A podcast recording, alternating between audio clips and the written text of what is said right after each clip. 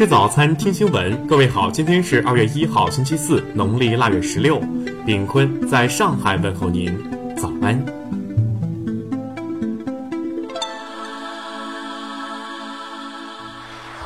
首先来关注头条消息。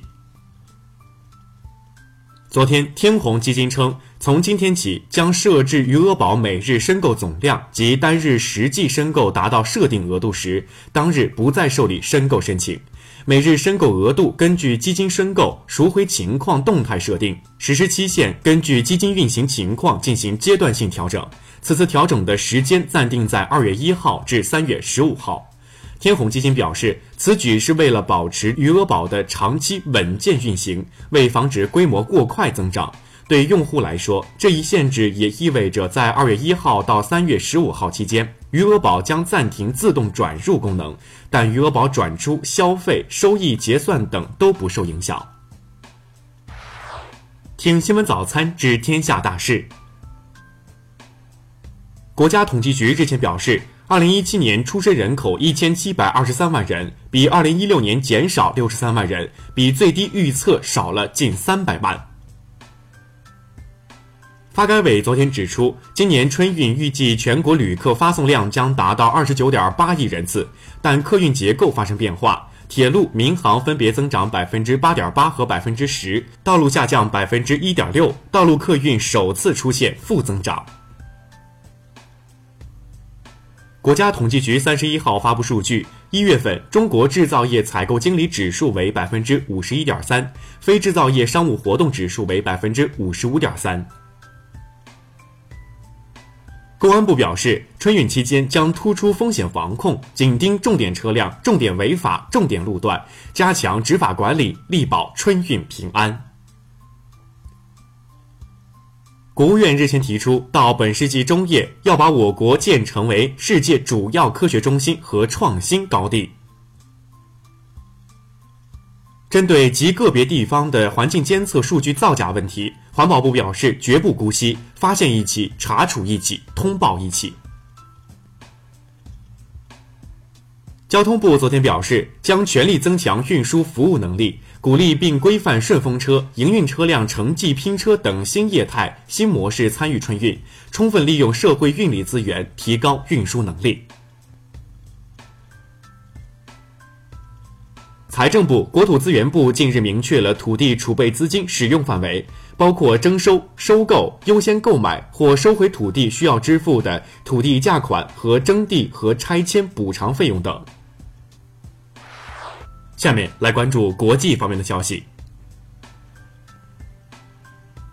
韩国政府昨天表示，决定将从平昌冬奥会开幕一周前的二月二号起，把恐怖袭击预警级别由关心上调至注意。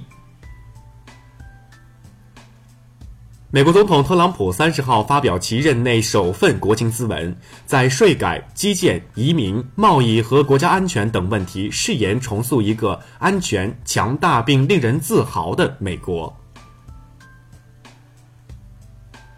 据韩联社报道，包括参加平昌冬奥会的十名选手在内的三十二名朝方人员将于二月一号搭乘韩亚航空公司包机从朝鲜葛麻机场直飞韩国襄阳机场。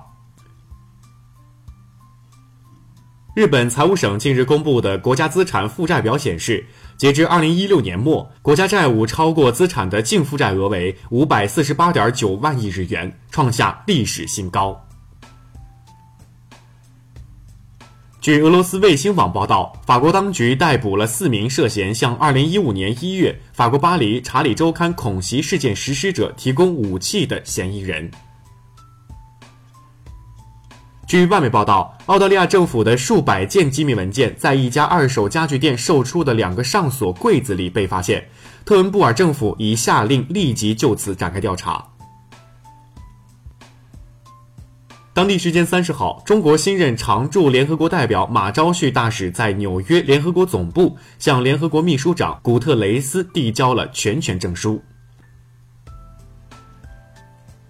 据日媒报道，近日，日本的科研团队发现了防止罹患代谢综合征和糖尿病的新蛋白质。下面来关注社会民生方面。三十号发布的一份报告显示，在以九五后新生代为主力军的中基层求职者中，上海、广州、深圳平均月薪超六千元，广州、长沙、南京为薪资涨幅前三城市。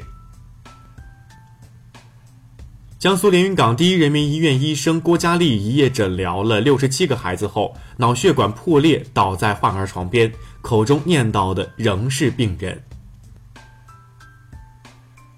厦门七十九岁的庄建金修鞋已六十一年，每次只收五毛或一两块。三个女儿反对他修鞋，但庄大爷说：“我是回报社会，不是为了赚钱。”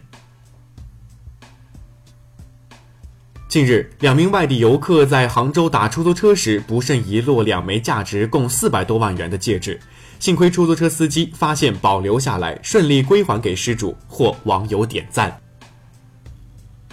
山东四十八岁记者孙立业患癌不幸去世，捐献出眼角膜和遗体。他曾说：“角膜能让别人复明，遗体对癌症研究有用，这都是好事。”最后来关注文化体育方面。平昌冬奥会中国体育代表团昨天在京正式成立。本届冬奥会，中国体育代表团共获得八十二个参赛资格，共参加五个大项、十二个分项、五十五个小项比赛。据 BBC 消息，阿森纳与厄尔奇完成了续约，双方签署了一份为期三年半的新合同，厄尔奇将留队至二零二一年的夏天。近日，在央视热播的纪录片《香巴拉深处》一经播出，便获得社会各界的广泛好评。这是中国第一部全面聚焦四川藏区的大型纪录片。未来三个月，包括世界文化遗产布达拉宫、大昭寺在内的西藏一百一十五家 A 级景区将迎来全免费，与以往相比，优惠力度前所未有。以上就是今天新闻早餐的全部内容，请微信搜索 xrzc 零二幺，也就是新闻早餐拼音首字母再加数字零二幺。如果您觉得节目不错，请在下方拇指处为我们点赞。一日之计在于晨，新闻早餐不能少，咱们明天不见不散。